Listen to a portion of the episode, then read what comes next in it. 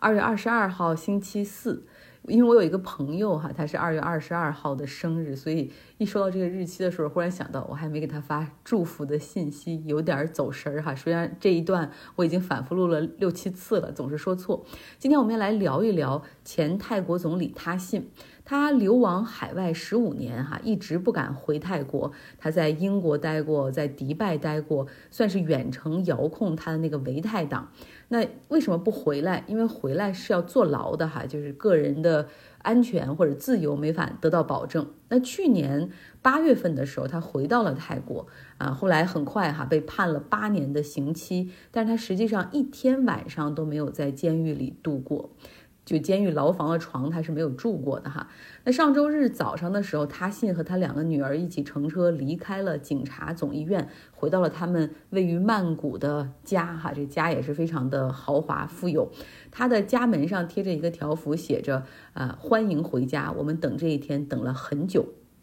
他信呢，看起来身体并不是很好，他坐着轮椅，脖子上也戴着颈托。那当然，如果他身体很好的话，他还出不来哈，他也不会被转到这个医院去。他就是以身体为由啊，就是在入狱服刑的第一天就说自己的这个胸疼痛。然后伴随着高血压和低血氧的情况，被从监狱转移到了警察医院，然后在那儿呢，算是带引号的哈，这个服刑。那上周二的时候，泰国司法部长赦免了符合条件的九百三十名罪犯，就这些罪犯一般不涉及威胁社会安全哈，就可以只要符合条件啊，包括。呃，身体有疾病啊，或者是残疾啊，或者年龄超过七十岁以上，六个月之后就可以自动释放哈。这个他签署这个法律之后的六个月，那他信呢，就是因为身体不佳啊，他甚至获得了提前的假释，在上周日的时候，我们稍说了哈，就回到了家。他信所创办的维泰党是目前的执政党之一。那总理他威信就曾经是他信的小弟哈，也是这个维泰党的党魁。所以司法部对他有一个特殊的照顾、特殊的对待，实际上大家早有预料。最大的反差实际上还是之前吧，皇室哈，这个泰国国王瓦吉拉隆功给他一个很大的一个特赦，八年的刑期减到一年。其实我们这个时候就会觉得很好奇，因为你想，原来他信在那个年代哈，他是改革派，他触动了保守派的利益、保皇派的利益，甚至皇室的利益，那一直被视为皇室的最大威胁。那这一次他回来哈，这一下子皇室就给了他这么好的这种待遇，恩怨情仇这么容易就化解了吗？所以咱们从头来讲讲他信哈，正好也应我们的这个一个留言，说说能不能讲讲他信？OK，讲讲这个人也挺传奇的。他最早是警察，然后呢非常喜欢做生意哈，就和妻子在业余时间做生意，开丝绸店，然后承包电影院，甚至还涉足地产哈，也就是说买下一个楼，然后自己再分租出去这样。但是生意实际上都做的不太好。呃，直到他自己意识到说要转向我们说带引号的科技，他开始做电脑租售公司啊，发了财。后来他辞去警察的职务，专门哈一心经商啊，转向了八十年代嘛，你知道那个八九十年代那个时候是什么寻呼机、BB call 的时代，然后他开始做这个，后来一步一步把自己的公司做大，转转型成为了数据网络服务公司，也就是后来我们所说的通讯公司。那其实有一个非常成功的背景和故事，哈，就是白手起家，然后最后成为了这个国家的这种超富阶层。呃，之后呢，他现决定从政，他创办了泰爱泰党。并在二零零一年的时候获得了大选的胜利。然后他的这个政策非常的清晰哈，就是有三板重斧，比如说要重视农业，解决农村的贫困问题。第二就是他搞了全民医保哈，把这个医保范围扩大，人只要交很少的钱就可以享受这个国家兜底的医疗系统。第三板斧呢，就是对毒品严厉的打击。那当然他还有其他的配合，包括强力反腐啊，投资基础设施建设等等。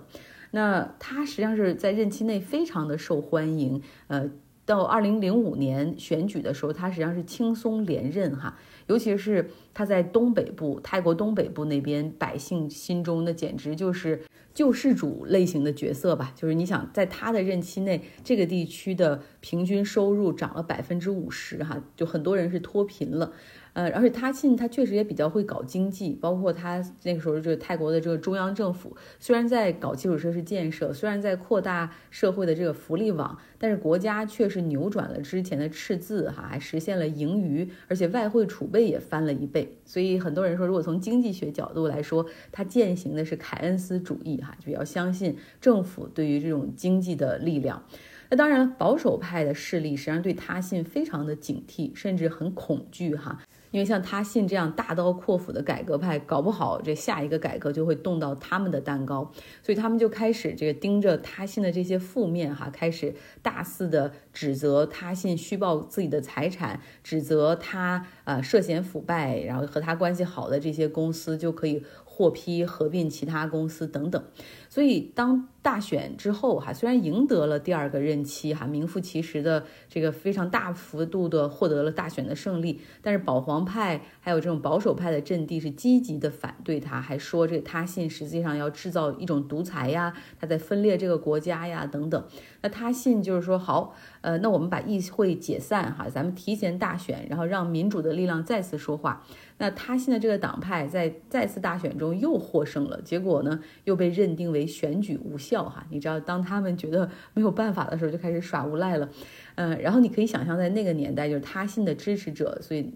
都穿着红色的衣服，被叫红衫军，就开始上街。然后呢，保皇派那边、保守派那边就有黄衫军哈，啊，就在在街上就大家这个静坐，你知道不免也会有一些摩擦。那终于。军队出场了。他现在二零零六年九月十九号的那一天，他遭遇到了 military coup。当天呢，他乘坐飞机前往纽约参加联合国峰会，哈并在那儿发表讲话。结果呢，在曼谷，军队是控制了首都，并且逮捕了副总理和国防部长。然后军队方面迅速成立了一个君主立宪民主改革委员会，啊，指责他信涉嫌冒犯君主、腐败、干涉国家机构、制造社会分裂等等，哈。那这个 military coup 实际上就是说，现在这个国家的元首是泰国国王，然后而且很快他们会组织重新大选。就这样，其实他信就开始了他的流亡哈。他从纽约就直接和家人前往了英国，因为不确定自己现在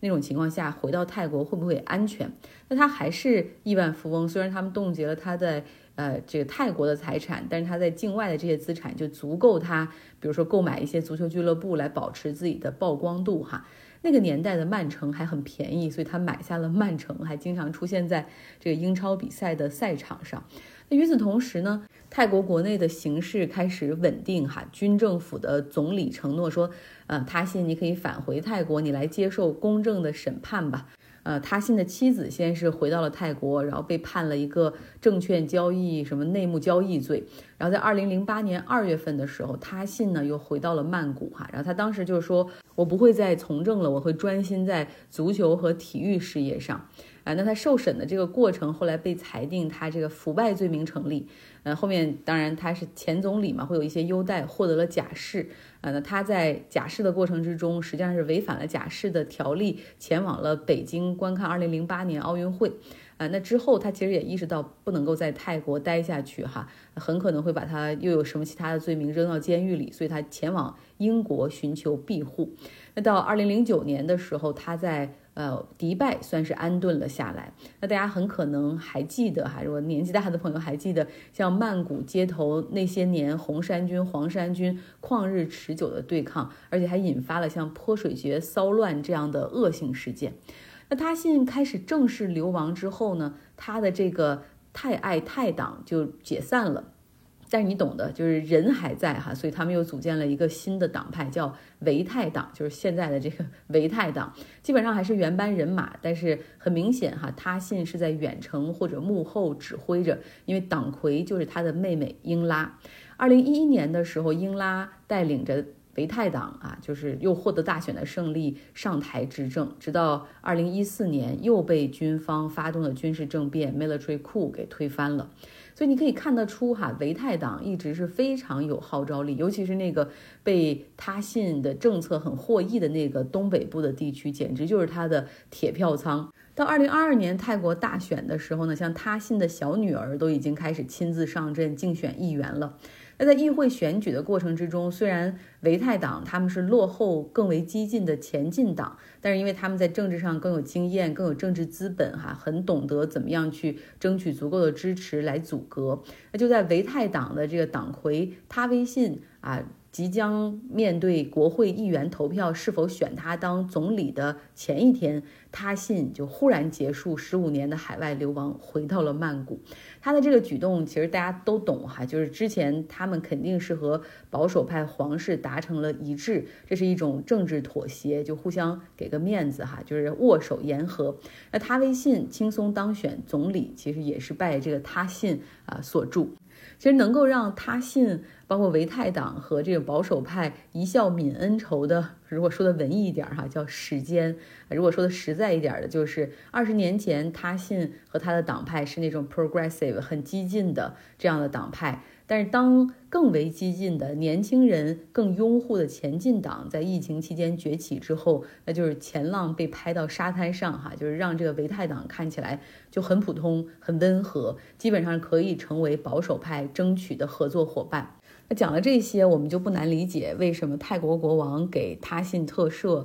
然后之后现在这个司法部长又进一步特赦，哈，然后他信已经回家了。呃，基本上他可能不会面临着任何的其他的牢狱之灾，但是也要看检察官方面的心情哈。因为实际上，呃，在泰国还有一项罪名就是很宽泛，叫亵渎皇室罪啊，在别的国家已经早就没有了，但是在泰国还很严格。上次我们聊泰国的时候，如果大家还记得的话，前进党他因为批评皇室，最后被最高法院进行了一个裁决哈，恐怕是要给他们强制解散了。那他信他在二零一六年，就他流亡期间接受韩国一家报纸采访的时候，他就对皇室进行了强烈的批评。嗯，那所以说，实际上检方也完全可以指控他信亵渎皇室罪哈。但是我认为这个可能性不大，因为毕竟现在这个维泰党是执政党嘛，那都是他信一手栽培的亲信哈，或者之前的这种小弟小妹。好了，今天的节目就到这儿。嗯，希望你还对这个内容感兴趣。也祝你有一个愉快的周四。